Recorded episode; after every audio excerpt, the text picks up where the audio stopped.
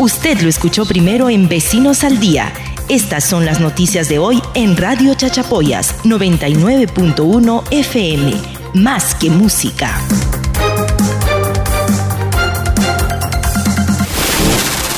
...25% de empresas tramitaron su registro para reiniciar sus actividades.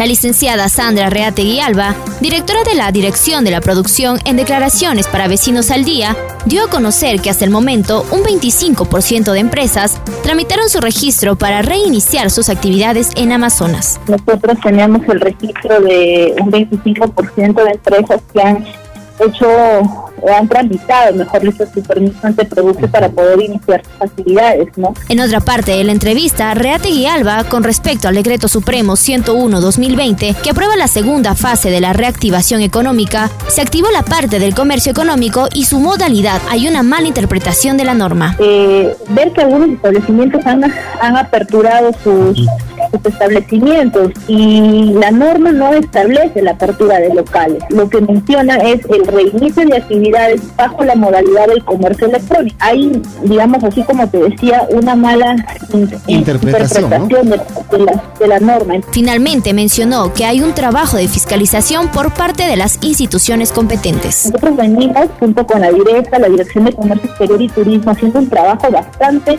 articulado con, la, con las municipalidades provinciales y nosotros estamos entrando prácticamente a una fase de, de fiscalización en esta semana. Ahora Amazonas plantea fiscalización para servicio delivery en Chachapoyas. La presidenta de la Asociación de Hoteles, Restaurantes y Afines de Amazonas, señora Vilma Amparo Alba Chávez, en declaraciones para Radio Chachapoyas mencionó que debe haber una fiscalización para aquellos negocios que surgieron en los últimos días por parte de las instituciones competentes, dentro de ellas la municipalidad. Nos apoyamos a nosotros como gremios que estamos trabajando para supervisar eh, este tipo de negocios. Alba Chávez en otro momento de la entrevista hizo un llamado al sector salud para supervisar al los restaurantes clandestinos para velar por el tema de la salud. Restaurantes que están dando la alimentación, se cuenta que pueden hacer tanto daño a nuestra región a la salud.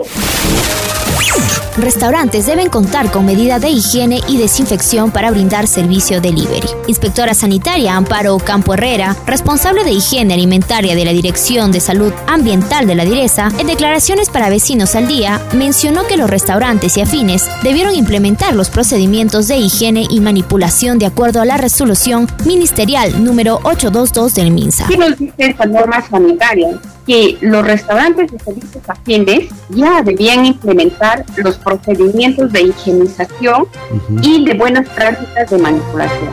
En otra parte de la entrevista mencionó que los restaurantes y afines deben cumplir con las condiciones sanitarias de los alimentos desde la adquisición de los alimentos hasta que llegue al consumidor. O sea, ellos tenían que tener documentos con procedimientos y que debían estar ya aplicados o desarrollados en todo el ambiente de trabajo, ¿no? tanto desde la compra de los consumos hasta em, el consumo final.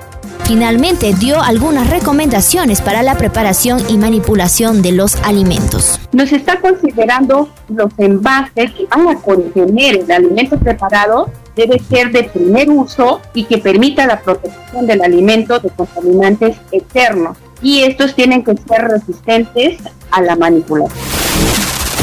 Nuestro consejo para hoy, si haces uso de delivery, hazlo en un establecimiento autorizado y que cumpla con todas las medidas de salubridad.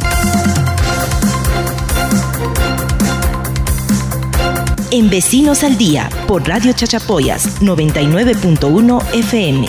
Hasta aquí el resumen del día.